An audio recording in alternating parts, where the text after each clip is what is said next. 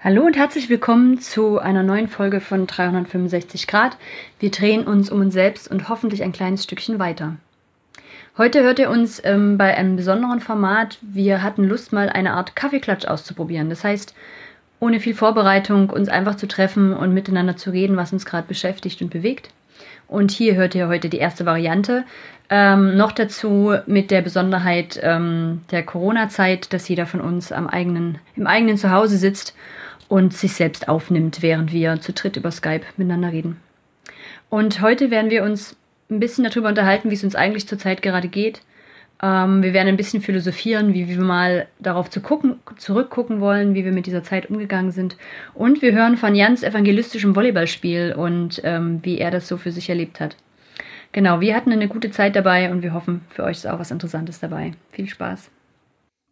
Ich habe das, glaube ich, tatsächlich losgelassen. Ich habe richtig Bock auf eine Megachurch. Vielleicht müsste ich die Bibel anders lesen wie Luther zum Beispiel.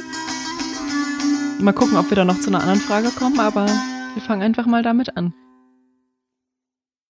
Also ich würde ja tatsächlich mit einer kurzen Runde anfangen, so, so eben wie es uns gerade geht oder wie wir es gerade erleben und dann aber relativ schnell ab, also dass die Kurve kriegen und dann mal auf ähm, Jans Volleyballturnier eingehen.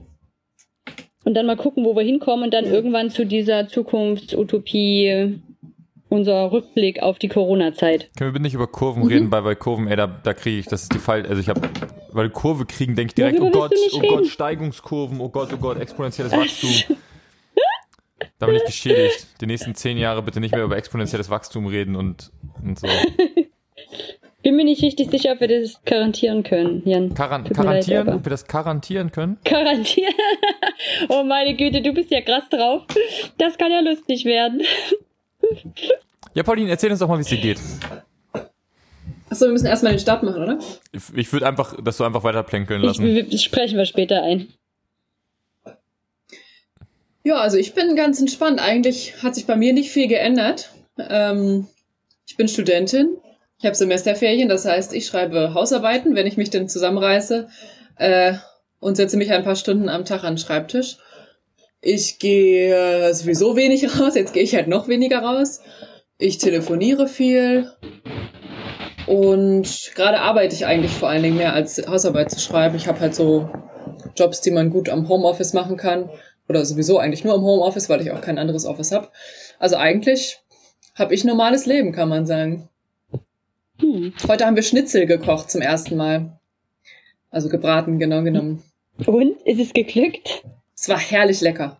Beklopptes Essen, oder? Geil. Ja, ich glaube, die Nachbarn haben sich das auch gedacht.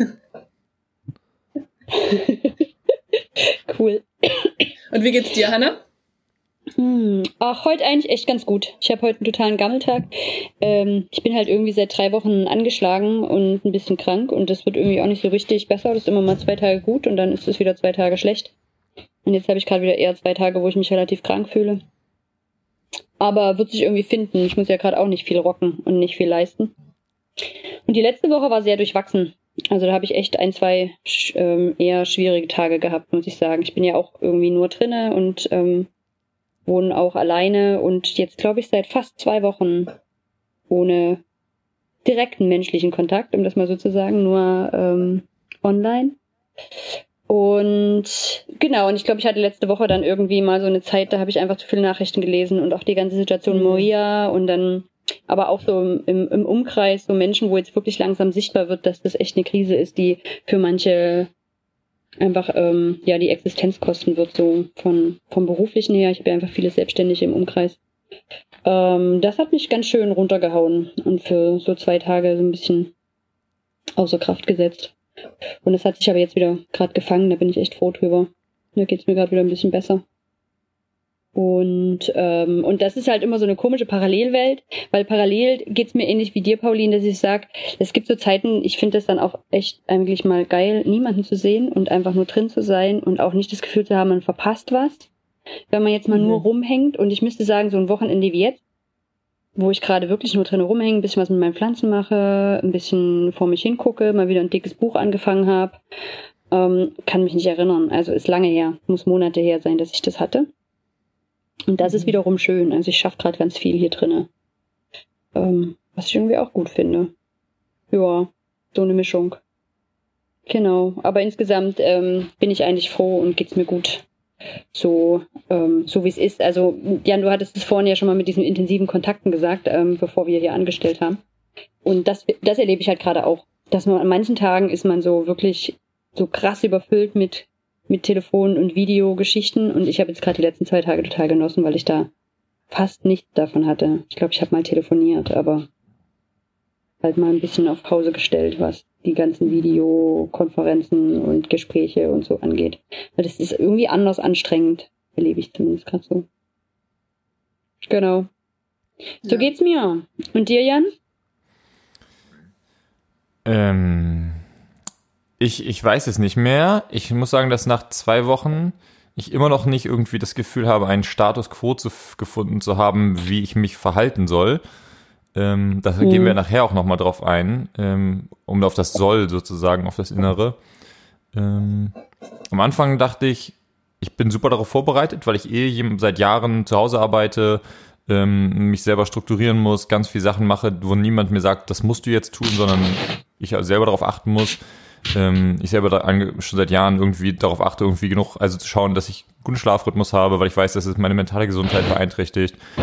Ähm, Sport, Essensrhythmus, also Dinge. Und mittlerweile ist aber der Punkt, wo ich das Gefühl habe, ähm, ich suche eigentlich eine neue Sicherheit und ich meine, die kommt halt nicht. Also ich suche sozusagen, ich denke, okay, ich normalerweise bin ich eigentlich mhm. ganz gut da drin zu sagen, okay, dann ist es so. Also bei ganz vielen Dingen in meinem Leben, die mhm. abgesagt wurden, habe ich gesagt, dann ist es so. Also auch bei Freunden, mhm. die ähm, oder bei Menschen aus meinem Umfeld, wo ich gemerkt habe, das wird jetzt beruflich schwierig, dachte ich, das ist super schade und ich habe dann geguckt, kann ich ihnen helfen? Bei manchen konnte ich helfen, bei manchen nicht. Bei manchen bin ich noch in dem Prozess, irgendwie zu gucken, gibt es da eine Möglichkeit. Aber ansonsten sozusagen bin ich da nicht so wahnsinnig emotional. Ähm, aber solange dann gab es die ersten Sachen, die wehgetan haben diese Woche, also so aus dem privaten Umfeld, wo Freunde irgendwie auf einmal Jobs nicht bekommen haben, die ihnen versprochen mhm. wurden, auf die sie lange schon gewartet haben, wo Sachen abgesagt wurden, die ich gar nicht, an denen ich gar nicht teilgenommen hätte, aber wo ich dachte, oh, das, ich weiß, ich kenne die Events, ich weiß, wie viel Arbeit dahinter steckt. Mhm. Ähm, oder dass wir auch privat sozusagen bei einem jetzt langsam sich ab, also in die Richtung kommen, dass sich ein Ereignis, das wir lange vorbereitet haben seit Monaten, also einfach nicht, nicht verschieben müssen, sondern absagen müssen, schlimmstenfalls. Ähm, mhm. Und das sind so Sachen, die tun langsam weh. Ähm, und parallel dazu merke ich auch, dass ich mich innerlich anfange, auf, auf eine schlimme Zukunft vorzubereiten in den nächsten mhm. Monaten und ich merke, dass andere eher auf sich auf eine, mhm. es wird ja dann bald alles wieder normal Zukunft vorbereiten und das ist ganz schwer auszuhalten. Aber mhm. da können wir, glaube ich, gerne nachher später nochmal drauf eingehen, auf das sozusagen, auf den Umgang mit anderen. Ich glaube, das wird ein wichtiger Punkt, wenn es nachher um unsere ähm, Frage geht, die wir uns in der zweiten Hälfte, glaube ich, der Folge heute mal stellen wollen.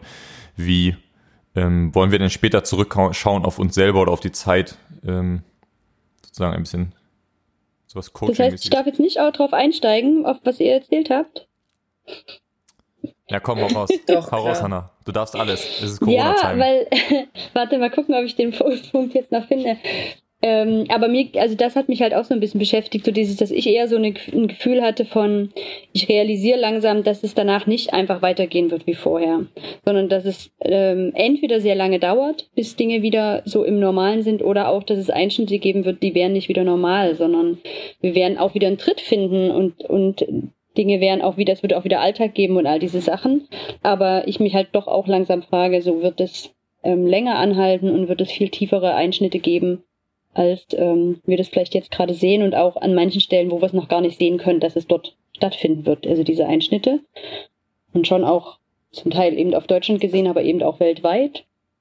Und auch so mit manchen politischen Entwicklungen gerade, die ähm, mir da wirklich Mühe machen, das zu sehen. Und äh, wo es mir ein bisschen ähnlich geht, Jan, wie das, was du gerade beschrieben hast, so dass es ähm, also so eine ich weiß nicht, so, so einen Weg finden muss, wie gehe ich jetzt damit um, ohne dass ich mir die Dinge dann einfach, um es halt nicht sehen zu müssen, schön rede. Aber wie kann ich auch gut abschätzen, was ist denn jetzt gerade meins, was ich machen kann und wo ist jetzt auch mal gut, irgendwie einfach Abstand zu nehmen oder mal Luft zu holen und zu sagen, okay, ich gucke es mir einfach mal eine Weile nicht an. Wollen wir dann doch tatsächlich einfach unseren Plan umschmeißen, um nicht das Corona-Sandwich ja, in dieser ja. Folge zu haben, wo wir am Anfang ein bisschen Corona, am Ende ein bisschen Corona eben. und in der Mitte Abwechslung haben, sondern direkt sozusagen in unsere Zukunftsausblick-Block ja. äh, reingehen und dann machen wir am Ende noch, reden wir über was ganz anderes. über was ganz anderes. Ich finde, genauso laufen doch Gespräche gerade ab. Wie sind denn eure Erfahrungen? Also meine Telefonate laufen genauso ab. Man hat irgendwie so ganz intensive Zeit über Corona zu reden und wie es einem damit geht und was man tun müsste und was da blöd ist und so. Und dann gibt es irgendeinen Punkt, wo jemand sagt, oh, können wir über was anderes reden als Corona? Das war Pauline heute Morgen übrigens beim Skypen. Sehr gut. Ja? Ja, gesund. Sehr gesund. Pauline, du hast, du hast, du hast heute Morgen dann irgendwann gesagt, jetzt nicht mehr Corona? Ja. Pauline, möchtest du anfangen, Aber direkt ähm, uns deine, die, also sozusagen ein, in einem 5-Minuten-Monolog oder so, wie lange auch immer er sein möchte, zu erzählen, wie du später auf dich zurückblicken möchtest in Corona-Times? Auf mich, ja, das. Hm? Hanna? Ich, ich habe überlegt, ob man ganz kurz noch sagt, wie wir auf die Idee gekommen sind. Oder Jan, du bist eigentlich auf die Idee gekommen, aber ich habe eine Idee, wie du auf die Idee gekommen bist. Ich ähm, weiß es tatsächlich gerade nicht, wie ich auf die Idee gekommen bin. Na, mich hat es daran erinnert, dass es diesen einen Typen gab, der hat einen Text dazu geschrieben. Ähm, angenommen, das ist alles vorbei und wir zu gucken zurück, was werden wir erzählen. Und diese, das ist ein ganz positiver Text, der gerade durchs Internet geht. Der hat so einen merkwürdigen Nachnamen, darum kann ich mir den Typen nie Ah, nee. Sorry, ich ich lese gerade dachte, keine das war, positiven dein, Texte. das war deine Idee. Nee, ich Du liest gerade keine positiven Ich Texte. glaube, ich habe ich glaub, ich hab mich mit jemandem unterhalten, der auch ähm, aus dem ähm, selbstständigen Business ist und ich habe in dem Zuge mich so ein bisschen gefragt, ähm, welche Fragen äh, ich mich stelle irgendwie im Gespräch mit der Person und dann habe ich gemerkt, Mhm. ich stelle mir die ganze Stelle die Frage, welche Verantwortung habe ich oder was muss ich machen und was soll ich machen, was Mhm, möchte ich machen okay. und ich glaube, dann ist das so eine Frage gewesen, die ich mir gestellt habe. Ähm, aber ich würde jetzt Mhm. Okay. Pauline gerne eigentlich als erstes da gerne hören. Ähm, Ja, klar. Also, wie ich auf mich selber zurückgucken möchte, ja? ja. Mhm. Ähm, ja, also wenn ich auf diese Zeit zurückgucke, möchte ich zuallererst einmal irgendwie selber erfolgreich gewesen sein. So, also dass irgendwie ich geschafft habe, weiter zu arbeiten, dass ich geschafft habe, weiter zu studieren und irgendwie so mein, meine Ziele, sozusagen meine Ernährungsziele weiter verfolgen konnte und das irgendwie hingekriegt habe, weil mich das, also, weil das jedes Mal eine Herausforderung ist, sage ich mal, für mich auch Semesterferien zu haben, so selbstständig zu arbeiten und so weiter und ähm, ich jedes Mal so ein bisschen damit kämpfe, darum ähm, wäre das auf jeden Fall was, was ich mir wünschen würde, was mir zuerst tatsächlich einfällt, auch wenn das vielleicht selbstsüchtig klingt, aber doch sehr wichtig ist für mich. Ähm, ich wünsche mir natürlich für mich selber auch andere Sachen, dass ich auf meine Gesundheit gut achten kann, dass ich Sport mache, dass ich mich gesund ernähre, keine Ahnung, die ganzen langweiligen Sachen, die man halt immer so sagt. Und wahrscheinlich will ich mich auch nicht blamieren und möchte im Rückblick nicht sagen müssen, dass ich äh, blind irgendwie war oder dass ich nicht geholfen habe, dass ich irgendwie mich nur um meine eigenen Sachen gedreht habe, sondern möchte im Rückblick sicherlich dann auch sagen können, dass ich mich irgendwie engagiert habe oder zumindest probiert habe, andere zu unterstützen, rücksichtsvoll war, auf Leute zu achten, die jetzt Hilfe brauchen, mich für die einzusetzen. Ähm, mich für zum Beispiel Geflüchtete einzusetzen, die jetzt äh, irgendwo festhängen im griechisch-türkischen Raum oder mich für Leute in meiner Nachbarschaft einzusetzen, die vielleicht jetzt besser nicht einkaufen gehen sollten. Aber auch, ja, vielleicht finanziell halt alle möglichen Unternehmen oder Selbstständige zu unterstützen, die ich halt unterstützenswert finde.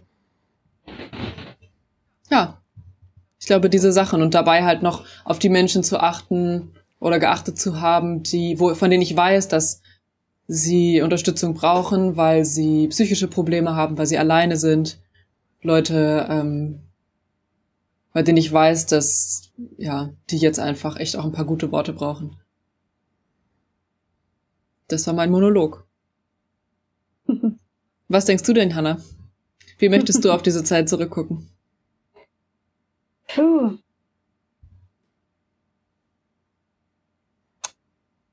Also, ich glaube, ich werde zurückgucken und werde ähm, dann sagen, dass es sich zeitweise schlimmer angefühlt hat, als es dann im Endeffekt war. Und dass sich dann doch die Dinge recht schnell wieder zueinander gefunden haben, auch wenn anders als gedacht.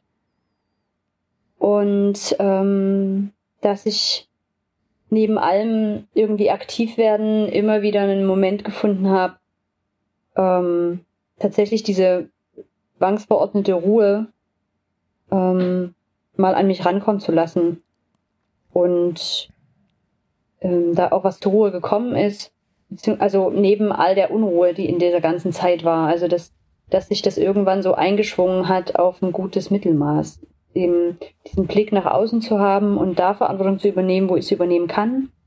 Und aber auch genauso ein Vertrauen da rein zu haben, dass andere Menschen auch Verantwortung übernehmen und deswegen mein kleiner Teil reicht, den ich reingeben kann und und ich auch ähm, die Zeit nutzen konnte, mich davon immer wieder zu distanzieren und zu lösen und wieder bei mir anzukommen und und diese Zeit einen großen Einschnitt gebracht hat in meine in mein Arbeitsleben, also mir nochmal ganz sehr in Erinnerung gerufen hat, wie ich vielleicht eigentlich leben möchte, welche Teile mein also welche Teile was nun noch Bestand haben soll in meinem Leben. Ich habe halt angefangen wieder abends Bücher zu lesen und musste nicht unbedingt auf Netflix sein, was ich eigentlich in meiner Arbeitszeit nur so kenne, dass eigentlich abends irgendwie nur noch Energie da ist für Netflix und ähm, und jetzt ähm, genau und dann werde ich also genau ich werde wahrscheinlich zurückgucken und irgendwie mich erinnern an an gute Zeit, in der ich auch gute Bücher wieder gelesen habe und da wieder in so andere Welten eingetaucht bin. Und ähm, und ich habe daraus für mich mitgenommen, dass ich mir solche Zeiten immer mal selber kreiere, was total schräg klingt im Nachgang, weil das eine schlimme Zeit war für viele und für viele schlimme Auswirkungen hatte. Aber diese Zeit, ähm, zu Hause zu sein und relativ wenig Büroarbeit machen zu können und da das Gefühl zu haben, dass sich Dinge wieder zueinander sortieren und wieder finden, die so auf dem Weg ein bisschen verloren gegangen sind, ähm, das möchte ich mir irgendwie selber wieder schaffen, dass es das geben kann in meinem Arbeitsumfeld. Und, und es hat sich in der Zeit das erste Mal wieder so ein Gefühl von Vertrauen gebildet. Also zu merken, so ist, ähm, dieses Ding ist so groß, ich kann das gar nicht berechnen, ich kann das gar nicht kontrollieren und halten. Und ich muss irgendwann loslassen, also ich musste irgendwann in dieser Zeit loslassen und auch wieder ein Stückchen vertrauen, dass ich da was finden wird, dass ich meinen Weg dadurch finde, dass andere ihren Weg finden, dass wir als Gesellschaft einen Weg finden. Ähm, ähm, wie das, wie das wieder zueinander gehen kann. Genau. Und es gibt Dinge, zu dem Zeitpunkt, wo ich mich zurückerinnere, wird es immer noch Dinge geben, wo Auswirkungen zu sehen sind, wo nicht wieder alles einfach beim Alten ist. Und manches davon ist schmerzhaft, weil wir Sachen verloren haben und anderes davon ist aber auch kostbar, weil wir anderes dafür wieder gewonnen haben. Also ähm, ein Stückchen von dieser intensiven Beziehungskultur, die da entstanden ist, ist geblieben ein Stückchen von dieser Solidarität und so ein Gefühl zu haben für wir sorgen füreinander ist geblieben. Ähm, und auch so ein Erleben von, ah, okay, das, was wir für sicher, für sicher halten und für selbstverständlich halten, ist nicht für uns ganz selbstverständlich und für ganz viele andere Menschen in dieser Welt nie selbstverständlich. Ähm, ich glaube, da ist auch irgendwie nochmal sowas an Wissen passiert. Und es ist auch ein Erschrecken passiert in der ganzen Zeit darüber, ähm, was so sichtbar wird wenn wir in der Krise sind. Also was politisch sichtbar wird, was menschlich sichtbar wird ähm, und woran sich es dann misst in so einer Krise. Da werden wir irgendwie auch zurückgucken. Und es ist aus dem Ganzen nochmal eine ganz andere Art von Demokratiearbeit entstanden in meinem, in meinem Arbeitsbereich. Das glaube ich auch, werde ich im Nachgang erzählen. Dass wir nochmal anders verstanden haben, was wichtig ist an Demokratie und merken in unseren Seminaren, dass wir damit irgendwie nochmal auf einmal ganz anders arbeiten können, weil Leute es gesehen haben, so was bedeutet. Ja. Genau. Und es wird, ähm, glaube ich, in meinem Leben ein Einschnitt sein, von nochmal mich neu ausgerichtet haben. Wo will ich eigentlich meinen Fokus hinsetzen? Wo will ich hingehen? Und das bleibt noch. Also es ist ein, wie, wie eine Arbeit angestoßen worden in mir, eine Auseinandersetzung mit mir, ähm, die immer noch anhält und immer noch nachklingt. Ja. Mein Rückblick auf die Corona-Zeit. Ein bisschen tiefsinniger als meine. Ja, ich weiß nicht. Also manche Dinge fehlen mir auch sogar noch da drinne. Also ich so noch immer denke, ich weiß auch noch nicht genau, was ich im Rückblick erzählen werde über meine Beziehungen, also über meine Freundschaften und so, wie das sich dadurch verändert hat durch diese Telefonate, die man so hat. Oder auch mit manchen Menschen habe ich gerade ganz, ganz wenig Kontakt, die normalerweise ganz viel in meinem Leben eine Rolle spielen. Hm. So, das, da fehlt mir gerade noch die Vision. Jan, wie sieht's bei dir aus? Ich hatte gerade ein bisschen Angst, nachdem Pauline schon gesagt hat, Hanna, das ist jetzt irgendwie so tiefgründig geworden, dass ich jetzt zu sehr noch einen draufsetze. Ich würde gerne. Ich vermute das, Bastian, weil du hast die Frage ja mit reingebracht und deswegen bin ich auch gerade super gespannt, was da bei dir kommt. Ja, ich habe glaub, ich bewege da eine irgendwas Parallele ähm, im, gemerkt in meinen Gedanken, die, die natürlich jetzt ein, ein, sagen wir mal, ein Ultimativum ist, was, ähm, was wir in Deutschland eigentlich nicht so gern rausholen. Ich musste an meine Großeltern und äh, den Zweiten Weltkrieg denken. Mhm. Und meine Großeltern oder Paulins und meine Großeltern sind ähm, vor vier, fünf Jahren gestorben und ähm, sind über 90 geworden und haben eben den Zweiten Weltkrieg in voller Blüte sozusagen miterlebt und mitgemacht. Ähm, und ich habe die Zeit meines Lebens immer auch ein bisschen in diesem Licht betrachtet, glaube ich. Also meine Großeltern waren immer auch für mich die Menschen, also ich, das waren die Geschichten, die wir am meisten gehört haben. Die Geschichten, über die wir am meisten gehört haben, über meine Großeltern und am häufigsten wiederholt bekommen haben, sind die, die sie im Zweiten Weltkrieg gelebt haben. Mhm. Ähm, und die als sie dann tot waren, waren das auch die Geschichten, wo ich am ehesten gedacht habe, Mensch, ich hätte gern noch mal mehr darüber geredet, was steht, also was steht hinter den Geschichten, weil Geschichten natürlich nach 70 Jahren, die dann mittlerweile vergangen waren, auch sehr, ähm, sagen wir mal, ein Narrativ bekommen haben, was vielleicht die Realität gar nicht so mit sich bringt. Und wo ich dann auch dann irgendwann, ich habe dann probiert auch Labels draufzusetzen, zu sagen, ähm, wart ihr nun welche von den Guten oder von den Bösen? Und die Realität war, mhm. das funktioniert so nicht. Ähm, und ähm, die, die Frage und die Frage, wie schau, also ist das so groß? Ist das, was ich befürchte, was in den nächsten Monaten irgendwie kommen könnte oder was andere auch befürchten, so groß, dass man später darauf zurückschauen wird und sagen wird, ja, okay, wie war das denn, was hast du denn gemacht oder wie hast du dich verhalten? Und ich habe mich dann schon mhm. gefragt, ähm, mhm. was ist so der Mindestanspruch? Weil ich dann irgendwann gemerkt habe, nach den ersten Tagen so, ich hatte dann so ein paar Ideen, ich ähm, wie ich gerne auch den Menschen in meinem Umfeld, in der Szene, in der ich bin, der Kulturszene gerne geholfen hätte und dann festgestellt habe, das ist gerade einfach nicht gesundheitlich nicht sinnvoll, Leuten jetzt in solche unsere Wohnung rein einzuladen und denen unsere Technik zum Beispiel zur Verfügung zu stellen. Das ist einfach das Gegenteil von dem, was gerade sinnvoll ist für alle Menschen. Mhm. Und dann aber auch gemerkt habe, naja, andere Menschen, die setzen sich jetzt hin und machen irgendwie super krasse Sachen, aber dann habe ich auch festgestellt, naja, das, was macht denn der normale Mensch? Und der normale Mensch ist gerade einfach zu Hause und macht nicht so wahnsinnig viel. Ähm, ja. Und verhält sich im besten Fall einfach still und wartet ab. Und ähm, das fand ich nicht so wahnsinnig befriedigend, muss ich sagen. Ähm, das hat mir ja auch nochmal die Frage gestellt, was ist denn mein Part in meinem Leben in sozusagen der Gesellschaft? Und ich glaube, ich wünsche mir eigentlich, dass ich im Nachhinein mh, hm, ein, ein, einen Part ausgefüllt habe und auch gelernt habe auszufüllen, der, ähm, der mich glücklich macht, der mich auch zufrieden macht und der irgendwie auch so ist, dass ich im Nachhinein sagen kann, ähm, ich habe getan, was ich tun konnte mit meinen Möglichkeiten. Ähm, und dazu gehört dann wahrscheinlich auch die Realität, dass man weniger tun kann als normale, mhm. nicht reiche, nicht äh, super famous Person, als man sich wünscht oder immer gehofft hat, dass man tun kann. Ähm, und das eben auch wertzuschätzen. Also mein Part wertzuschätzen. Ich muss sagen, dass ich ähm, dieses Jahr mit einem Motto begonnen habe, das Jahr der Freude. Und zwar mein, war mein Ziel in diesem Jahr, Entscheidungen mehr auf Freude auszurichten, weil ich zu viel gemacht habe mit, mit dem Gefühl von, was muss ich tun? Also mit diesem, so einem Imperativ, so einem moralischen. Und festgestellt mhm. habe, das mhm. funktioniert so, glaube ich, nicht die nächsten 60 Jahre meines Lebens. Ähm, und jetzt in diesen Zeiten dann feststelle, es ist ganz komisch, sich auf einmal dann zu denken, okay, dann mache ich jetzt irgendwas einfach heute, was nur mir heute was bringt und morgen keinen Einfluss auf morgen hat. Ähm, hm. Und das ist nicht, nicht, das ist, mir fällt das gerade sehr schwer und ähm, hm. das stellt mir, hat mir eben auch dann die Frage gestellt, wie habe ich, also wie schaue ich auf andere Menschen und ich fand das, ich finde es, ich bin sehr dankbar dafür, dass wir diese super Krise, die wir gerade haben, anhand eines Viruses haben, auf das niemand sauer sein kann. Weil ich die letzten zwei Jahre, glaube ich, viel gedacht habe, dass wir eine ähnliche Krise bekommen aufgrund ähm, der Rechtsradikalen, äh, die aufgekommen sind und dadurch sehr sauer war auf manche Menschen in meinem Umfeld auch, die dem sehr in die Hände gespielt haben. Und ich merke, dass ich jetzt einfach viel weniger sauer sein kann auf Menschen, die jetzt irgendwelche Videos verbreiten, wo es heißt, das ist doch alles nicht so wild, weil ich denke, die wissen es nicht. Es ist okay. Also ich kann, ich möchte eigentlich niemandem gerade, ich möchte zurückblicken auf die Zeit und nicht sauer sein auf irgendwen, dass er es nicht besser mhm. wusste. Und das würde ich, mhm. würde mir anders gehen, wenn es ein anderer Grund wäre für die Krise. Insofern ist das eine sehr ähm, demütig machende Krise und ein und ich bin gespannt, ob sich das nach der Krise hält, dass ich weniger sauer bin auf Menschen, weil ich leichter sagen kann, na, die wussten es nicht besser. Und das ist okay. Es ist okay, Dinge nicht besser zu wissen. Und das meine ich nicht so arrogant, wie es jetzt klingt. Und wenn doch, ist, ist es mir auch ehrlich gesagt egal. Ähm, ähm, genau, das ist mir, glaube ich, so mehr hängen geblieben. Hm. Hm.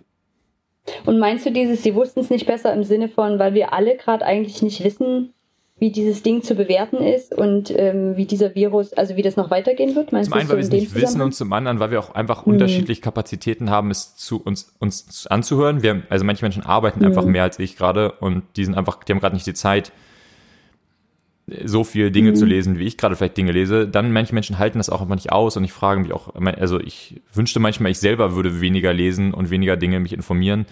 Mhm. Also ich glaube, ich habe noch keinen Tag in den letzten zwei Wochen nicht damit zugebracht, sowohl die internationalen als auch die deutschen Zahlen der Infizierten und Todesfälle mir einmal anzugucken und mir die Kurven anzugucken. Und ich glaube, ich werde das auch heute mhm. wieder machen, weil ich es nicht anders, ich weiß auch nicht warum, aber es ist gerade einfach so die Entwicklung und das Gefühl von, okay, das ist, das ist das, was passiert. So, also nicht wahnsinnig gesundes Verhalten wahrscheinlich, aber wahrscheinlich, aber es ist das, was ich das Gefühl habe, was ich zumindest gerade brauche. Mhm. Und ich höre täglich irgendwie den Podcast vom NDR darüber, um zu, und weil ich eben das Gefühl habe, ich, das ist so ein bisschen wie, ich, hab, ich, ich denke häufig an diese Trauerphasen, diese vier, und eben das ist die Verhandlungsphase, mhm. die mir gerade viel durch die Gegend das Gefühl habe, mehr, je mehr Informationen ich habe, desto besser wird's. Aber es ist natürlich Schwachsinn. Es wird nicht besser dadurch, dass ich mehr Informationen habe. Ja, aber das habe ich jetzt gerade gedacht, als ich dir so zugehört habe. Ich glaube, das ist ja genau das, was gerade so einzigartig ist, dass eigentlich jeder an sich so beobachten kann, was passiert denn mit mir eigentlich in einer ähm, nicht kontrollierbaren Situation. Also wir haben ja dann doch immer die Fantasie von, wir können irgendwie die Dinge kontrollieren, was wir auch eh schon nicht können. Ähm, aber so zumindest mir geht es gerade so, dass ich mich gerade nochmal viel ausgelieferter fühle und ich deswegen auch am Anfang so gerne in so einen Aktionismus verfallen wäre. Ne, also für mich ist ja auch irgendwie alle Arbeit auf Null gefallen. So, ich habe von jetzt auf gleich ähm, keine bezahlte Arbeit mehr. Ich kann immer noch relativ viel arbeiten, aber es wird mir halt von niemandem bezahlt. Mhm. Ähm, und dann gibt's halt auch sofort so einen Aktionismus von, ich muss jetzt sofort was tun, ich muss doch sofort irgendwie, bestimmt gibt irgendwie ganz wichtige Dinge, wo ich mich sonst später ärgern würde, hätte ich doch und so und andere haben und kommt deswegen auf die Füße und sich dem zu entziehen und innerlich mir zu sagen, so, nee, das weiß man gerade nicht. Und du kannst gerade irgendwie nur das machen, was dir halt gerade möglich ist. Und dabei aufpassen, dass du irgendwie gesund bleibst und dass du auch psychisch gesund bleibst und dann nicht irgendwie am Rad drehst, ähm, weil du halt immer in deiner Angst und deiner Panik bist. Und das finde ich gerade echt richtig schwer. Also in dieser so sicheren Welt, in der wir ja sonst leben und wo wir tatsächlich so eine schöne ähm, Fantasie von, von Kontrollierbarkeit irgendwie haben können, auf einmal zu sehen, was machen denn, was machen wir denn tatsächlich, wenn es nicht mehr kontrollierbar ist. Und ich glaube, Jan, das äh, ist eine Variante, halt sich möglichst viel Wissen zu verschaffen, um halt doch wieder Gefühl zu haben, ich habe die Kontrolle drüber, weil ich kann es zumindest verstehen, also so eine Verstehbarkeit herzustellen. Ich glaube, es hat auch was mit genau. diesem Prozess des ähm, Loslassens zu tun, über den wir ja auch ganz unabhängig, also weit vor Corona schon gesprochen haben, als es eben um so Wertedebatten ging. Ähm, und die Frage von, wie schnell bin ich bereit oder wie schnell kann ich sagen, dann ist es jetzt halt anders. Und ich glaube, dass mhm. mir das durch mein berufliches Umfeld, durch, dadurch, dass ich viel mit Projekten arbeite und sowas, dass ich das gelernt habe zu sagen, dann ist es jetzt halt anders. Also da kommt halt dann halt irgendwo ein Entscheid, Daumen hoch, Daumen runter, mhm. von irgendeinem Gremium, was ich, wo ich nie, nicht weiß, wer da drin sitzt, sondern da kommt einfach nur in irgendeiner Online-Plattform, steht halt bewilligt oder, un, oder abgelehnt. Und auf einmal ist die mhm. nächsten drei Jahre mein Berufsleben völlig anders. Oder die nächsten zwei Wochen oder die nächsten zwei Monate. Ähm, und häufig gibt es da nicht mal eine Begründung. Und ich glaube, damit, dadurch zu lernen, dass einfach dann kam halt Corona und dann war einfach der Punkt da und dann war es einfach so. Und dann wurde von einem Tag auf den anderen, war man halt mhm. halt auf einmal, war ich auf einmal nicht mehr dabei, irgendwelche Netzwerke zu organisieren, sondern auf einmal seit zwei Wochen sitze ich eigentlich vor dem PC und schneide Instagram-Videos. Und das ist einfach so. Mhm. Ähm, und ich weiß, dass, und äh, von dem einen Tag auf den anderen war klar, unsere Volleyball-Saison in meinem Verein, die war halt vorbei. Und ich verstehe total, dass, dass andere Leute, dass, dass die halt da noch dran klammern. Und ich glaube, bei anderen Sachen, bei, bei anderen Themen habe ich halt schneller noch gedacht, ja, aber du musst doch, aber du musst doch, ihr müsst doch auch. Mhm. Und jetzt denke ich halt, na gut, dann ist es halt so. Also. Mhm. Das erinnert mich ganz sehr an die sogenannte Salutogenese. Kennt ihr die? Ähm, das ist die, die Lehre von der Gesundheit. Also es gibt ja die Pathogenese, nach der sozusagen Ärzte arbeiten, die Lehre von der Krankheit. Und dann, ich habe seinen Namen vergessen, fällt mir bestimmt bei Gelegenheit wieder ein, hat jemand die Salutogenese aufgestellt und gesagt, was hält uns denn eigentlich gesund? Und da gibt es so drei Faktoren. Und das ist einmal eben diese Verstehbarkeit. Also ich kann das irgendwie durchdenken und kann das irgendwie erfassen, was passiert hier eigentlich gerade. Ähm, dann gibt es eine Sinnhaftigkeit. Ich glaube, das ist gerade das, was man vielleicht in manchen Glaubenskontexten gerade erlebt. Die versuchen, dem Ganzen einen Sinn zu geben. Warum gibt es diesen Virus? Ähm, was können wir jetzt daraus lernen? Oder erklären das sogar mit einem, mit, mit irgendwas außerhalb von sich, ne? Also mit einer Gottheit oder was auch immer. Und dann gibt das dritte ist die Hand, also handlungsfähig zu bleiben. Und ich glaube, Jan, dass du für dich eine große Handlungsfähigkeit hast. Also deswegen kannst du dir auch leisten, zu sagen, so ist es halt jetzt weil du, glaube ich, für dich sehr viele Kompetenzen hast, wo du sagst, ja, und ich kann auch damit umgehen. Und wenn ich aber eine Handlungsfähigkeit dadurch verliere, zu sagen, so ist es jetzt, dann wird es schwierig, also mir das einzugestehen, so ist es jetzt. Und ähm, genau, und das ist eigentlich ein ganz spannendes Dreieck. Also die drei Dinge müssen irgendwie gegeben sein, dass wir uns in, in, in uns kongruent und stimmig fühlen. Wenn von den dreien irgendwas nicht gegeben ist, dann gerät halt unser inneres System auch durcheinander und das sind dann halt die Dinge, die uns krank machen finde ich jetzt auf die Situation, habe ich noch gar nicht drüber nachgedacht, aber finde ich jetzt auf die Situation, die gerade ist, ähm, auch schon nochmal eine interessante Schablone draufzulegen. Vielleicht auch eine spannende Frage an alle, die jetzt zuhören. Ähm, wir wissen noch nicht genau wahrscheinlich, wann der Podcast rauskommt. Ich schätze mal in einer Woche oder so. Wir bringen gerade so mit einer Woche Verzögerung unsere Folgen raus, weil wir viel Zeit haben, um zu produzieren. Ähm, schreibt uns doch mal, wie ihr ähm, euch wünscht, im Nachhinein zurückzublicken auf euch ich, man hat ja gemerkt bei uns dreien jetzt schon, dass die Perspektiven sehr unterschiedlich sind. Und ähm, ich bin total gespannt, wie das die Leute draußen sehen. Ich kann mir vorstellen, dass das auch eine große Bandbreite ist. Bestimmt. Pauline, hast du Gedanken noch dazu? Kannst du noch mal kurz die drei ähm, Aspekte wiederholen? Ähm, Verstehbarkeit, Sinnhaftigkeit und Handlungsfähigkeit. Also Handhabbarkeit, sagt man eigentlich. Und die hat man, diese Aspekte? Ja, du hast die immer in unterschiedlicher Ausprägung, also je nachdem, wie stark die halt ausgeprägt sind. Ich sage immer, ich denke mal gerne in so Kategorien von 1 bis 10. Hm. So 1 ist von, es ist kaum da und 10 ist es komplett da. Ähm, und umso stimmiger fühlt sich das sozusagen in sich an. Ja, also ich, ich, ich könnte eine Geschichte erzählen. Es ist äh, Storytime. Hanna oh, ja, und Pauline bitte. haben ihren Kuchen parat. Ähm yeah! Das muss ich mir übrigens ganz kurz noch sagen. Das ist das Geile. Ich habe vor einer Woche einen Kuchen gebacken. Den esse ich jetzt seit einer Woche kontinuierlich alleine auf. hm. Finde ich auch immer ziemlich cool. So, jetzt. Jan, ich bin auf die Geschichte schon ewig gespannt. Ähm, ich mal gucken, wie weit ich aushole. Mal schauen. Ähm, ich habe vor ein paar Jahren, ähm, als ich so im, im frühen Studentenleben hier war in, in Halle, ähm, mit einer Gruppe äh, Volleyball gespielt von einem christlichen Träger. Ich würde den Namen, glaube ich, rauslassen. Ich glaube, ich lasse den Namen mal raus. Ja. Ich probiere es. Ja, ich glaube, es funktioniert. Ähm, wer genug in der Szene ist, weiß eh, worum es geht. Und wer nicht in der Szene ist, muss es auch nicht wissen, ehrlich gesagt. Ähm, und zwar äh, von einem großen, ähm, eher evangelistisch ausgerichteten Verband, glaube ich. Ähm, die ähm, Volleyballgruppen in verschiedenen Städten laufen haben oder in ganz vielen, glaube ich, deutschlandweit, soweit ich das sehe. Und die haben eben auch hier eine Gruppe gehabt. Und ähm, da gibt's dann regionale und sogar deutschlandweite Turniere äh, jährlich. Und das war total cool. Und dann sind wir da hingefahren und das bestimmt so eineinhalb Jahre lang oder so. Dann waren wir bestimmt bei drei oder vier Turnieren, wo man ein ganzes Wochenende dann dahin fährt als Gruppe. Und ähm, das war damals schon so, dass bei diesen Turnieren dann ähm, ähm, da ist man am Samstag angekommen und dann wurde da samstags über Volleyball gespielt und dann gab es abends einen Jugendgottesdienst, verpflichtend für alle. Und das heißt, dann wurde da, da gab es dann eine Jugendband, die immer einen coolen englischen Namen hatte. Das sind immer so, dann so mit so Teenies, so 16, 17, 14, 15, 16, so vielleicht in dem Dreh, ähm, die auch immer T-Shirts hatten, in, also so richtig, wie man sich das vorstellt, mit so richtig coolen Jugendgottesdiensten. Und dann wurde immer irgendein so Jugendreferent eingeladen, der einen coolen Input hatte, so eine kleine Predigt.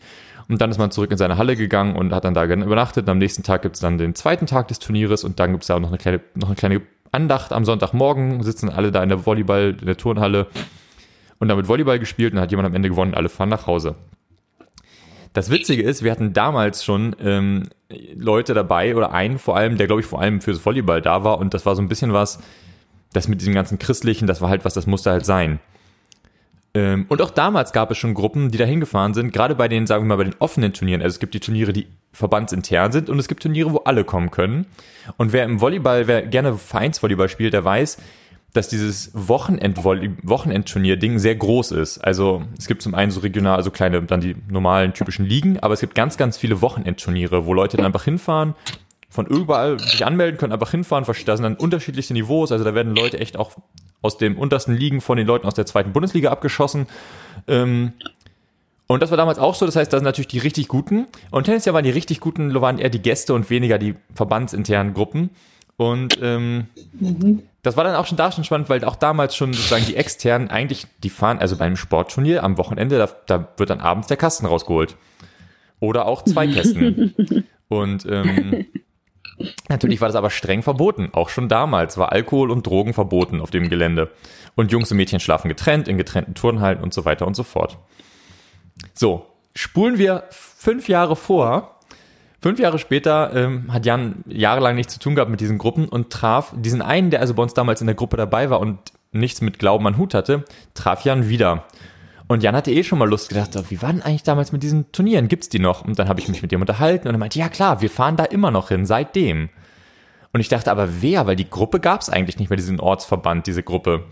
Stellt sich raus, der Typ fährt seit Jahren mit seinen Freunden die alle nichts mit Glauben am Hut haben, zu diesen Turnieren. Bringt die einfach mit. Und ich dachte, oh, das, wie geil ist das denn? Ähm, und so war das auch diesmal. Und zwar wieder stand da auch, es ist hat eigentlich genau das gleiche, der gleiche Ablauf wie damals, nämlich es gibt einen Jugendgottesdienst am Abend und so weiter und so fort. Da steht auch, dass es verpflichtend für alle teilzunehmen. Und in unserer Gruppe war niemand außer mir, hat irgendwas mit Glauben am Hut, soweit ich das mitbekommen habe in dem Wochenende. Aber es war klar, verpflichtend müssen wir da sein. Es wurde schon vorher gesagt, naja, ah, gut, dann schauen wir mal, dass wir uns irgendwie vorher besaufen und den Kasten im Auto haben und, ähm, und die Pläne waren groß, um sich irgendwie mit Alkohol zu versorgen. Und ähm, auch schon da. Und Gott, ihr habt euch doch einfach wieder, ihr habt euch doch einfach wieder wie so ein Teenie-Camp gefühlt, wo man versucht, die Mitarbeiter zu verarschen. wie kriegt genau man so den Alkohol das. dann doch ans Lagerfeuer, ohne dass jemand merkt? Und es waren auch alles Leute in unserer Gruppe, die über 20 waren. Also wir waren noch definitiv keine Teenie-Gruppe mehr, muss man auch dazu sagen. Ja, ja. So.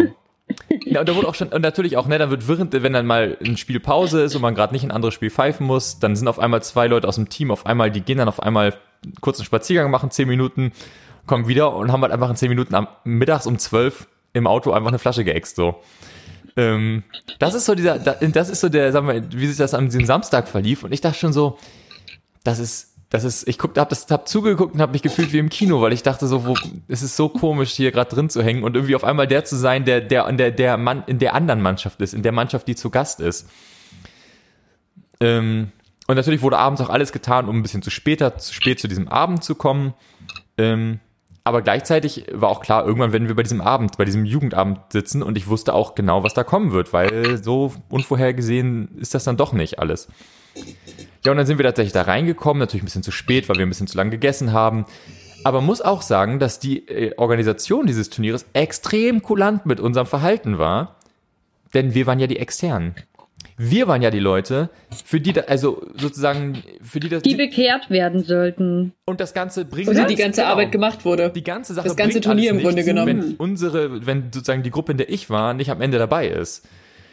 Mhm. Dieses Spannungsfeld war sehr interessant, weil ähm, wir dann am Ende zum Beispiel bei diesem Jugendgottesdienst dann auf einmal reinkamen und dann habe ich gemerkt, ich wusste, ich konnte nicht ganz mehr herausfinden, wer von den anderen Leuten ist denn nur cool und wer ist wirklich nicht Christ. Ähm, das heißt, es waren manche Leute, wo dann auf einmal, dann wurde bei uns auf einmal in der Gruppe gerätselt, oh, der hat aber ein Kreuz um, um den Hals hängen, der hat doch eine Kreuzkettchen, der ist doch bestimmt wirklich fromm. Und ich, und ich saß dabei. Ihr habt euch gegenseitig gelabelt. ja, es wurde total geguckt, wer ist denn auch cool, wer denkt denn so wie wir?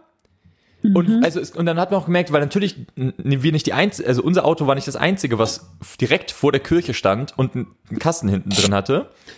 Ähm, und wo dann irgendwie auf einmal noch, dann wurde dann so eine halbe Stunde, es war wirklich, es war, es war Februar, März, stand, standen wir dann irgendwie da draußen eine Stunde ums Auto rum und dann wurde, also es war interessant. Also ich habe mich auch ein bisschen gefühlt wie in der 10. Klasse oder so oder 12. Ja, sag mal, aber kennt ihr denn nicht den Trick mit dem Apfelsaft? Dass man, wenn man Bier trinken will, einfach eine alte Apfelsaftflasche nimmt und das umfüllt?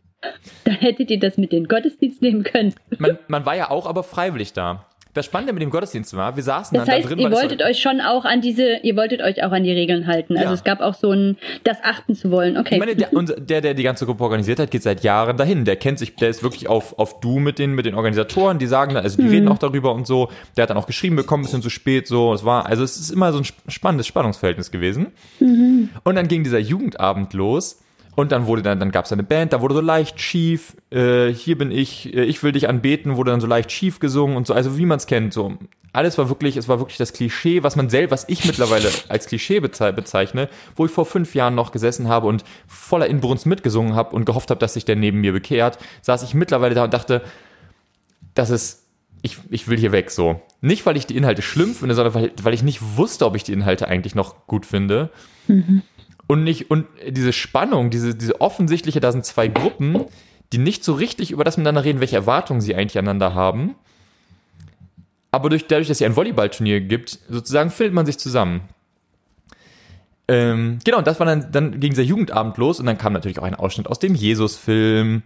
Dann gab es ein Icebreaker-Quiz, wo dann irgendwie nach Bundes, wo dann irgendwie Bundespräsidenten abgefragt wurden. Zwei unserer Gruppe direkt auch gesagt haben, komm, wir gehen jetzt nach vorne, machen kurz mit und dann haben wir uns verdient, dass wir auch wieder gehen und nicht den Rest des Abends uns anhören müssen. Und ähm, dann gab es auch eine Predigt, die natürlich, ähm, die total spannend begonnen hat, weil ich dachte, ich saß da und dachte, mittlerweile hat der Rest meines Teams hatte sich mittlerweile so heimlich verzogen und war wohl, ähm, wie soll ich sagen, das Auto war leer, es musste getankt werden. Zwinker, zwinker. Ähm, und die waren also tanken. Und äh, ich habe dann da gesessen und dann ging die Predigt los und der, der, der Prediger fing an zu erzählen von seinen Glaubenszweifeln und ich dachte, oho, oho, jetzt wird's interessant. Ähm, und ich machte dann doch aber so ein bisschen den Schwenk und am Ende war es natürlich, ging es wieder darum, der Sämann und ähm, es ging um die verschiedenen äh, Formen, wie man mit seinen Zweifeln umgeht und dass, ähm, dass natürlich man am Ende der, Sa der Boden sein möchte, auf dem der Samen gut gedeiht. Wo ich dann am Ende doch wieder ein bisschen enttäuscht war. Ähm, ja, und dann wurde natürlich, dann nahm der Abend seinen Lauf. Ähm, es wurde viel, viel, viel, viel, viel, viel, viel zu viel von manchen Menschen getrunken. Es gab Drama und was auch. Es war, es war wirklich wie Klassenfahrt am Ende. Ähm, und es gab am nächsten Tag dann auch wieder die Predigt zum Start des Tages. Manche aus dem Team waren ein bisschen leistungsmäßig angeschlagen, hat man gemerkt. Ähm, und dann gab es wieder, es gab, und bei dieser Predigt muss ich auch sagen, dass auch da ich wieder daneben gesessen habe und ich habe mich wieder in einem Film gefühlt, denn da war ein, eine junge Frau, die da eine, eine Andacht gehalten hat. Und es ging darum, um ähm, eben Verlust und auch die Chance sozusagen, wie lange hat man noch die Chance, sich zu entscheiden. Und ähm, dann wurde erzählt, dass ihr Vater vor kurzem gestorben war und sie brachen Tränen aus vor allem. Und ich habe gemerkt, dass ich so unfassbar zynisch da mittlerweile bin, weil ich da saß und das Gefühl hatte, ich gucke einen Film. Ich habe wirklich da gesessen und dachte, ich, ich kenne das. Ich, ich, ich weiß, wie es ausgeht. Ich weiß, was du uns sagen möchtest. Ich kann das nicht, ich, mich, ich weiß, dass dich das wirklich berührt, dass dich die ganze Geschichte wirklich berührt. Ich weiß, dass es ein hartes Schicksal ist, dass du wirklich das Gefühl hast, dadurch, dass du dieses harte Schicksal vor völlig Unbekannten hier austrägst, ähm, tust du allen was Gutes, weil du sozusagen die Dringlichkeit klar machst. Und gleichzeitig weiß ich auch, dass dann eben auch welche aus meinem Team am Ende des Wochenendes da gesessen haben und gesagt haben, so, oh, die wollte ich echt in den Arm nehmen und die sagen so, oh, ist doch, das tut mir voll leid, so, aber diese ganze christlich habe ich jetzt auch nicht verstanden, was es damit zu tun hat. Und das Fazit am Ende im, äh, auf der Rückfahrt dann im Zug war, da habe ich dann mal nachgedacht, da ging es dann eben um die Frage, na, wie war es denn für euch? Und da habe ich das Gefühl, jetzt bin ich mal gespannt. Und da waren die Leute total begeistert, es war so, es wurde sportlich ausgewertet, was alles schiefgelaufen ist und so. Und dann war eben auch das Fazit so, ja, es war schon nett, aber ich muss sagen, dieses ganze, diese ganzen Christen, die haben mich ja so ein bisschen gestört. Und ich war so, jetzt bin ich mal gespannt, was, was die denn daran gestört haben. Und ich so, naja, die haben alle so ein bisschen Stock im Arsch. Und ich dachte irgendwie, das ist doch zum Kotzen. Das bleibt am Ende hängen. Und ähm, ja, und dann habe ich probiert, das nachzufragen, habe probiert nachzufragen, was meinst du denn? Ist es sozusagen, ist es das Christliche? Ist es das, ist es, dass die einfach alle gut drauf waren, dass da sozusagen so ein bisschen auch so eine, eine Hauptsache nur dabei Stimmung auch dabei war? Ähm, aber da hatte die Person auch gar keinen Bock mehr, dann drüber nachzudenken. Also es war so, ja, nö, eigentlich ist das, ich fand das einfach so. Ich fand, die haben alle einen Stock im Arsch gehabt und ja, kann man wieder hingehen, aber kann auch zum anderen Volleyballturnier fahren. Und das war so ein bisschen sozusagen für die Person das Fazit. Ähm, und das war die Geschichte. Und ich bin nach Hause gekommen und dachte, wow, ich habe einen ganz komischen Film hinter mir an diesem Wochenende. Ähm, und das war die Geschichte, wie ich auf einmal äh, Ziel einer missionarischen Veranstaltung geworden bin. Du hast die Zeit, Seiten gewechselt sozusagen. Auf einmal war ich auf der anderen Seite. Ich, ich weiß ehrlich gesagt nicht, für wen ich da Schläfer war. Das habe ich dann mich gefragt. Ich weiß nicht, bei wem ich Doppelagent bin. Auf der einen oder auf der anderen Seite. und sag mal, der Freund aber, der da seit Jahren hinfährt und dann immer da irgendwie Freunde mitschleppt, Hast du den auch mal gefragt, wieso er gerade zu diesem Volleyballturnier immer wieder hinfährt? Der fährt zu ganz vielen Volleyballturnieren immer wieder. Und ich glaube, er mag so. das auch. Der mag auch die Leute. Ich glaube, der findet das auch wirklich sympathisch mhm. und so. Er ist auch wirklich ein empathischer Typ. Und der wird auch wieder hinfahren. Der wird auch nächstes Jahr, der wird das einfach mal gewinnen. Ich glaube, die, mhm. die Leistung am zweiten, Teil, am zweiten Tag geht erstaunlicherweise jedes Mal irgendwie dann steil nach unten. Ähm, da hat man keine Erklärung für. Völlig, völlig, völlig die große Frage, warum. Und dementsprechend wird das Turnier selten dann doch gewonnen von ihm. Und ähm, der Ehrgeiz bleibt da. Und David, das war, das war hm. interessant auf jeden Fall. Ja, das glaube ich. Ich finde es jetzt aus gemeindepädagogischer Sicht natürlich in dem Sinne interessant, wie viel Arbeit man doch da reinsteckt. Hm. Und wenn man bedenkt, dass eh die meisten so evangelistischen Veranstaltungen, die man so kennt, einen sehr kleinen Gästeanteil haben. Also man macht ja solche super viel Arbeit für ein bestimmtes Ziel und das betrifft ja dann eigentlich oft nur so höchstens zehn Prozent oder sowas. Und dann fragt man sich natürlich immer, wie kommt das bei den zehn Prozent an? Und dann ist es natürlich so eine, so eine Geschichte immer sehr, ja, irgendwie, wie soll man das sagen? It's a bummer. irgendwie so ein bisschen ent enttäuschend vielleicht. Ich weiß nicht, ob das genau das richtige Wort dafür ist. Mhm. Oder ernüchternd vielleicht eher ähm, weil man sich eben so viel Arbeit ja eigentlich dafür macht. Man steckt ja viel da rein. Ähm, Pauline, aber gemeindepädagogisch jetzt gesehen, was würde man denn gerne erreichen? Also was müsste denn passieren, damit es kein Bummer ist? Das, ich denke, bei sowas erwartet man jetzt nicht danach, dass die Leute unbedingt in eine Gemeinde gehen oder sowas, ne? Aber dass sie irgendeine spirituelle Erfahrung gemacht haben oder so ein wenigstens eine positive Erfahrung damit, dass die Leute explizit Christen sind. Also selbst wenn man sagt, ich habe jetzt also immer noch nichts Religiöses oder Spirituelles davon mitgenommen oder erlebt, aber wenigstens muss ich jetzt danach sagen, Christen sind doch nicht so bescheuert, wie ich dachte. Und es gibt vielleicht doch Gründe, warum die Leute glauben. Oder die haben irgendwie was davon. Also ich sehe, dass es ihnen was Gutes tut oder so. Das würde ich mir wünschen, glaube ich, wenn ich sowas mhm. veranstalte. Also, dass sie vielleicht in Zukunft dann offener sind, sich mit Religion und explizit auch mit dem Christentum zu beschäftigen. Auch wenn sie es jetzt nicht gleich aktiv tun, also in einer Veranstaltung. Mhm. Ja. Ich habe mich dann äh, bei dem gleichen, auch deswegen war meine Frage am Ende so groß, auch gefragt, wie viele Menschen von diesen, sagen wir mal, ich weiß nicht, wie viel, zehn, ne, also, ja, wie viel Prozent von den Menschen, die man kennenlernen müsste bei so einem Turnier, wo man das Gefühl hat, ihr seid alle doch Christen. Also wenn man sozusagen eine ganze Gruppe hat und die werden hier alle in einen Topf geworfen miteinander. Das sind die Christen. So. Mhm. Ähm, und ich habe mich gefragt, wie viel davon müssten, müsste man toll finden, damit das überhaupt eine Chance hat, dass das am Ende der, dass das zusammengebracht wird. Weil selbst wenn davon, da können ja drei Leute dabei gewesen sein, die total, die total sympathisch waren. Aber das wird dann eben, dass die sind halt sympathisch trotz ihres Christseins. Aber mhm. die große Masse ist eben sozusagen uncool in dem Moment oder wird als uncool wahrgenommen. Und weil die alle Christen sind, sind Christen uncool. Ähm, und das ist dann, das ist dann der Punkt, wo ich mich frage, ja, wie soll, wie soll bei so einem, was soll bei so einem Event rauskommen? Und ich glaube, das funktioniert eben nur über so eine, ähm, so eine Perspektive auf Himmel und Hölle. Ich glaube, dass das ein ganz wichtiger Treiber ist, eben zu sagen, hier geht es darum, irgendwie die Leute in Verbindung zu bringen, dass die es einmal gehört haben. Und ich glaube, wenn man, dadurch, dass ich das nicht mehr so sehe, weil sonst frage ich mich, was ist der, also welchen Effekt wünscht man sich eben davon? Ich glaube nicht nur, dass sie das gehört haben, sondern du sagst es, du hast es ja auch ganz krass in die und die anderen aufgemacht, ne? Also wo man irgendwie das Gefühl hat, das macht man ja eigentlich eher, wenn man in einem Kampf oder in einem Wettstreit oder sowas steht. So, wir sind die und das da Wie sind die anderen. Turnier meinst du? Wie ein Volleyballturnier halt. Ähm, und ich glaube tatsächlich, weil ich nämlich auch gerade überlegt habe, was wollten wir denn damals eigentlich gewinnen, wenn wir solche Organis also wenn wir sowas organisiert haben. Ich habe ja auch auf dieser Seite gestanden, das ist ja einfach so. Ähm, und es ist schon so, man, ich finde, wir wollen, dass die Leute zum Club dazugehören.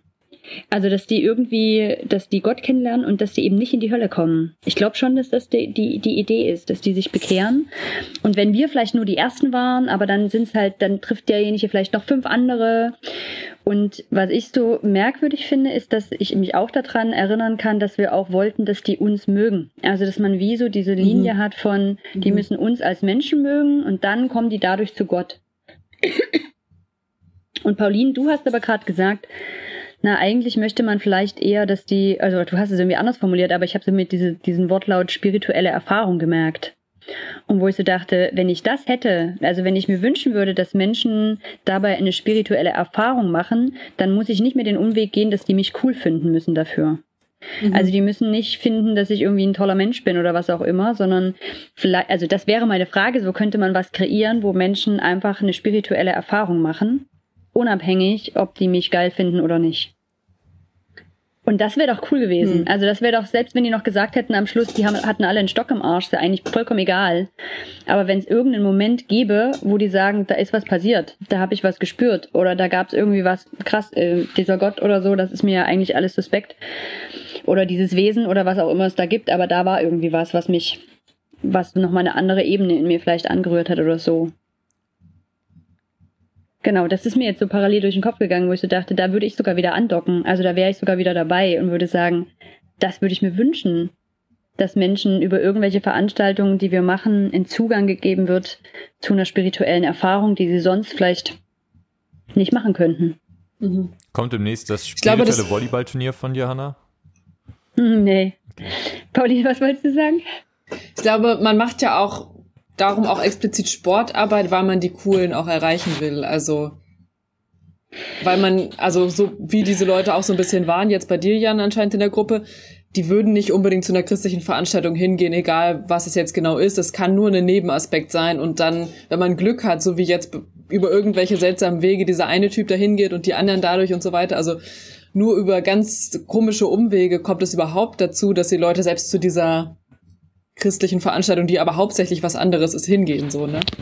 Und ich glaube, darum macht man Sportarbeit, weil man mhm. so denkt, man, man hat eine Möglichkeit, mit Leuten in Kontakt zu kommen, die halt sonst niemals freiwillig in die Kirche gehen würden. Ja, und da, das ist auch der Punkt, da merke ich in mir einen ganz, ganz großen Widerstand. Das habe ich vorhin nämlich auch schon überlegt. Das ist ja, also das könnte man jetzt absolut mit dem Wort Mission labeln. Und ich habe einen guten Freund, ähm, der da sofort an die, also der, das triggert den sofort, wenn man dieses Wort Mission verwendet, weil er sagt, ja, genau, das ist auch seine Erfahrung damit und das ist das, was ihn ankotzt, dass Menschen was gegeben wird, also die werden mit was gelockt oder es wird ihnen mhm. was gegeben, was sie nicht haben, mhm. aber eigentlich will man was anderes. Und ganz mhm. ehrlich, das kotzt mich an. Also, ich kann das verstehen, wenn ich in diesem Hölle-Himmel-Denken bin, weil dann muss ich die Leute ja einfach retten. Und da kann ich sogar die Intention verstehen. Und wenn ich den Leuten den Fernseher schenke, ist ja egal, weil ich rette ja den das ewig, also ich verschaffe denen ja ein ewiges Leben, wenn die sich dann dafür bekehren. Mhm. Und jetzt mögen vielleicht mhm. manche lachen und sagen, im Fernseher brauche ich nicht geschenkt und Toastbrot, aber in anderen Ländern ist das genauso gelaufen. Und heute schenken wir Leuten halt ein Volleyballturnier, an dem sie teilnehmen. Aber eigentlich ist unser Ziel, dass sie Gott kennenlernen. Und das ist, nervt mich. Warum können wir denn nicht ehrlich sein? Also warum können, warum müssen wir denn so eine, das sind doch Tricks, oder? Also ich käme mir da verarscht vor. Ich finde, ob das ein Trick ist oder nicht, hängt davon ab, wie man es ausschreibt. Also wenn man es von Anfang an explizit, ja, gut, also zum Beispiel natürlich. mit draufschreibt, dass es einen Jugendgottesdienst gibt, dann ist es offen und dann kann man das doof finden, aber dann ist es zumindest kein Trick mehr. Ich muss auch sagen, in diesem ja. Fall finde ich was sehr klar sichtbar. Ich, ich würde mir einfach selbst irgendwann mal die Frage stellen, bin ich so verzweifelt. Und das meine ich jetzt gar nicht negativ, sondern ich glaube, wenn man da mhm. wirklich, also in diesem Denken von, ey, es ist zu, also wenn jetzt Millionen Menschen durch Corona sterben, für die ist, und da sind so viele dabei, für die ist es zu spät, um gerettet zu werden. So, wenn ich jetzt in dieser Denke bin, also dieses, du kannst morgen vom Auto ja, überfahren klar, werden, dann macht das total Sinn. Dann bin ich ja verzweifelt. Fall. Und dann zu sagen, dann nehme ja. ich sozusagen das, nehme ich jedes Mittel, um das irgendwie Leuten zu erzählen, mhm. Ähm, mhm. dann kann ich das schon, ähm, nachvollziehen. Ansonsten würde ich mir immer die Frage stellen, warum probierst du Fragen zu beantworten, die, die Leute nie gestellt haben und die Leute sich auch nicht mm, stellen. Mm. Ähm, und dann kann man natürlich sagen, man stellt sich in die Fußgängerzone und probiert das rumzuschreien und vielleicht bleibt bei irgendwem das hängen und die Frage stellt sich irgendwann. Ich würde normalerweise kommen, sagen, die, die, die harten äh, Fragen, auf die sozusagen dann Religion irgendwie die probiert eine Antwort zu bieten, die stellen sich nicht mal ebenso zwischendurch, sondern die sind meistens durch große Ereignisse ausgelöst. Ähm, oder die sind irgendwie durch, durch, die, die, die sind durch Einschnitte im Leben stellen sich die großen Fragen und dann braucht, mhm. dann sucht man, dann geht man auf die Suche und dann sucht man auch nicht mal kurz eben. Zumindest ist das so, wie ich es bei vielen Leuten erlebe. Mhm. Ja, und trotzdem, ich, ich kann noch nicht den Schritt weitergehen, wie man das dann irgendwie, was das vielleicht anders macht, weil ich finde, ähm, ich finde diese Formate an sich gar nicht nur schlecht. Also ich erinnere mich gerade an was anderes. Ähm, auch der, wer die Szene kennt, weiß, wovon ich jetzt rede. Ähm, es gibt ähm, so einen, ähm, einen Träger, in Österreich, da kann man hinfahren und die haben wirklich richtig geile Sportangebote. Also kann man so Ferienwochen machen, Skifahren, mhm. ähm, Wandern, erlebnispädagogische Sachen, richtig cool, wirklich cool, Klettern etc. so. Ähm, und immer abends, jeden Abend gibt's eine Predigt. Und es ist, ich bin mir nie sicher, ob es irgendwo steht, ob es verpflichtend ist, aber es ist eigentlich verpflichtend. Also man muss da hingehen. Und das, was ich daran so schade finde, ist, ich finde das ja eigentlich geil. Also man kann mich ja total damit catchen. Ich meine, ich liebe Sport und ich liebe, wenn ich meinen Kopf anstrengen darf, ja. Das Dilemma ist aber, den darf ich da nicht anstrengen, sondern ich setze mich da einfach nur in eine Veranstaltung und muss anderthalb Stunden lang jemandem zuhören, was der sich gedacht hat. Es gibt keine Diskussion, es gibt keine Austauschgruppen, nicht in dieser Form. Und mein Dilemma ist gar nicht, dass die das miteinander zusammenbringen. Also mein Dilemma wäre, glaube ich, auch gar nicht so sehr das Volleyball und dann gibt's einen Gottesdienst danach. Ich glaube, ich fände das sogar immer cool. Ich meine, auf dem Freakstock Worthaus, das war mein größtes Glück. Ich kann vormittags mir die Birne zuballern mit irgendwelchen theologischen Kram und abends kann ich tanzen. Finde ich eigentlich super. Aber ich glaube, mein Dilemma ist diese Fremdbestimmung und da weiß ich einfach, das bin auch ich persönlich. Also wenn mir jemand halt vorschreibt, wo ich zu sein habe, das wird schwierig da bin ich immer raus. Also da bin ich schon von vornherein in der mhm. Widerstandshaltung mhm. drinne. Und von dem her würde ich wahrscheinlich zu so einem Volleyball-Dings auch nicht fahren. Ähm, und das andere ist aber, dass ich auf der anderen Seite denke, boah, was für eine geile Chance. Ähm, lasst doch uns da an diesem Abend tatsächlich austauschen. Also lasst uns doch drüber sprechen. Wegen mir gebt mir einen Input von 20 Minuten, aber dann lasst mich mit Menschen bitte reden, was deren Gedanken sind, was ich drüber denke, wie man das noch sehen könnte, was da noch in der Bibel dazu steht. Also behandelt mich doch bitte erwachsen. Das ist mhm. vielleicht so manchmal der Punkt. Behandelt mich bitte so, als wäre ich tatsächlich ein mündiger, denkender Mensch. Ähm, und das finde ich so schade, also dass da wieder Mut fehlt, das dann auch freiwillig zu machen und zu sagen, hey, und wir laden mhm. ein, am Abend gibt das und das, mhm. kommt doch vorbei. Ähm, wir würden uns freuen. Oder wir wollen am Abend noch gemeinsam irgendwie feiern, dass wir jetzt einen Tag über Volleyball gespielt haben. Ähm, kommt doch vorbei oder also ich weiß es nicht. Ich, also aber das geht halt, ich glaube, das ist auch ganz schwierig zu diskutieren, weil das natürlich nur geht, wenn man eben nicht in dieser Himmel-Hölle-Denke ist. In dieser Himmel-Hölle-Denke hat das natürlich alles eine ganz andere Dringlichkeit und dann kann ich das eigentlich auch nachvollziehen, ähm, dass es anders gemacht wird. Aber ich komme da trotzdem irgendwie auch immer wieder an diesen Gedanken von Mündigkeit und ich glaube, Menschenbild ist vielleicht nochmal das Ding. Also was mhm. habe ich für ein Menschenbild, wie Menschen sind? Und in diesem, die Leute müssen sich verpflichten, dann am Abend auch an diesen christlichen Veranstaltungen teilzunehmen, ist halt für mich auch irgendwie so ein Stück Menschenbildner. Menschen müssen halt dazu gezwungen werden, ähm, Dinge zu verstehen oder zu lernen. Aber nicht. darum denke ich, ist es auch, also natürlich, wenn du ich glaube nicht, dass es so direkt an, an diesem Himmel-Hölle-Denken hängt. Oder das würde ich in Frage ja. stellen. Weil okay. man kann halt auch sehen, dass das oft nicht so funktioniert und man könnte evaluieren, dass es bei den Leuten nicht so explizit positive Reaktionen hervorruft und dass man vielleicht das Gefühl hat, es klappt doch nicht unbedingt so gut. Und dann könnte man auch die Strategie ändern und zum Beispiel ein anderes Konzept fahren. Also man könnte ja genau deine Argumente auch anwenden, wenn man denkt, dass es die Hölle gibt und den Himmel. Ähm, und mhm. dass unsere Entscheidung das ausmacht, ob wir da hinkommen, könnte man trotzdem mhm. aber zu einem anderen Ergebnis kommen und sagen, ja, lass uns doch trotzdem die Leute wie Erwachsene behandeln. Und lass uns doch trotzdem ihnen die Möglichkeit geben, Rückfragen zu stellen und so weiter. Also zum Beispiel so Alpha-Kurs ist ja, mhm. ähm, hat ja immer Input und dann gibt's auch Diskussionen und so weiter. Und die haben einen, also intellektuell ist jetzt vielleicht auch das falsche Wort, ich meine, es ist schon für verschiedene Bevölkerungsgruppen auch gedacht, aber schon mehr so einen Denkanspruch und dass man wirklich Fragen stellen kann und so weiter. Und Alpha mhm. ist ja für Leute, die gar nichts mit dem Glauben an Hut haben, eigentlich gedacht. Ich hab mir auch und die glauben bestimmt, denke ich, auch an Himmel und Hölle da. Ich habe mich auch mhm. gefragt, ob die, wie groß der Faktor ist, ähm, welchen Auftrag habe ich? Vielleicht müssten wir auch irgendwann mal, also für das Zeit dann für unsere Missions-Evangelisationsfolge, die wir auch äh, schon mm, geplant haben. Auf jeden demnächst, Fall, glaube ich. Ähm, weil ich da auch dann mir die Frage stelle, kann man nicht, also dieses Zeugnis, das fand ich irgendwann sehr überzeugend, zu sagen, es geht, der Auftrag ist nicht, Leute zu überzeugen. Und da ist jetzt, egal ob ich deine Theologie habe, Hannah, oder die von jemandem, der irgendwie noch in den Himmel, also der sehr in Himmel und Hölle denkt oder so, oder welche auch immer. Aber mhm. sozusagen die Frage ist, wenn ich eine gute Botschaft habe, um es mal zusammenzufassen, ist es meine Aufgabe, dass alle anderen die glauben oder ist es meine Aufgabe, dass alle anderen sie gehört haben? Und ich glaube, das ist, Mhm. wenn man sagt, die müssen Okay. die aber nur gehört haben und der Rest ist euer Ding, dann finde ich das gar nicht so inkonsequent zu sagen, ich mache ein Volleyballturnier, abends haue ich die Botschaft raus und der Rest, euer Ding. Das heißt, ich muss weder mit denen ins Gespräch kommen, ich muss Mhm. weder denen danach eine Gemeinde anbieten, sondern Hauptsache, ihr habt es gehört, der Rest ist eure Verantwortung. Ich wasche meine Hände in Unschuld.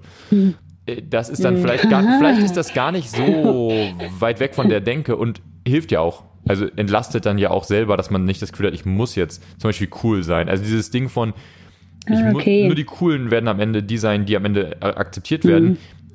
Ich finde das auch schade, wenn das, also das gibt ja auch so eine Tendenz, habe ich manchmal das Gefühl, wenn ich das Gefühl habe, dass manche Gemeinden auf einmal die gleichen Botschaften haben, aber optisch auf einmal mega ein auf, auf Überhip machen. Gerade jetzt, also ihr könnt euch das Livestream-Angebot der vielen, vielen Gottesdienste mal angucken, da sieht man auch, dass, sagen wir mal, und jetzt alle zusammen, Uniformität, nee, wer ist das, alle zusammen, äh, individuell ist das doch, oder wie geht nochmal der Witz? ähm, dass das auch da extrem gilt. So. Und ich finde das auch, ehrlich gesagt, nicht wahnsinnig attraktiv, wenn das der Punkt ist, wo man heißt, jetzt wir müssen irgendwie immer gucken, welcher Fußballer aus der ersten Bundesliga ist denn Christ und jetzt können wir endlich wieder uns cool fühlen als Christen. Das finde ich auch nicht so geil. Ich weiß nicht. Ich glaube, irgendwas stimmt da an der Zielrichtung noch nicht. Aber das ist vielleicht nochmal spannend bei dem Missionsthema anzugucken. Also da hakt in mir noch irgendwie was, dass ich denke, ich glaube, das, was wir da wollen, da ist irgendwas noch nicht koscher, das ist irgendwie nicht stimmig. Aber ich komme, ich krieg's noch nicht formuliert, was es ist. Also ich versuche es gerade in meinem Kopf zu, über, äh, zu vergleichen mit anderen Dingen, wenn ich von irgendwas begeistert bin. Ich kenne das ja durchaus. Also ich habe ja durchaus auch in anderen Themen so einen Missionseifer, würde ich jetzt mal so nennen. Und immer wenn dieser Missionseifer da ist, dann merke ich, dann sehe ich an mir so Reaktionen, die ich total furchtbar finde. Da kann ich mir von außen zugucken und denke so, oh, furchtbar, Hannah, schrecklich, hör auf damit. Und es ist aber so dringlich für mich innerlich, dass die anderen davon das, das wissen müssen und das so sehen müssen und das verstehen müssen, dass ich nicht locker lassen kann. Und dann gibt's andere Themen, eben wie zum Beispiel mittlerweile mein, mein, mein Gottesverhältnis so. Da habe ich das nicht mehr. Ich habe da keine große Dringlichkeit mehr, anderen Leuten zu erzählen. Und dadurch kann ich aber viel spannendere Gespräche darüber mit Menschen haben. Und ich habe aber Mhm. noch nicht verstanden, was, der, was den Unterschied ausmacht. Also warum ich, wa- was, ähm, weil das wäre eigentlich dieses Interessante bei so einem Volleyballspiel. Es wäre cool, wenn das kein die und die anderen bleiben würde, sondern wenn es tatsächlich eine Durchmischung gibt, wenn da tatsächlich Gespräche entstehen und tatsächlich auch wegen mir Glaubensgespräche oder was gibt denn den Menschen eigentlich Halt und man da irgendwie in einem Austausch miteinander wäre. Ähm, das ist ja sogar also wirklich interessant.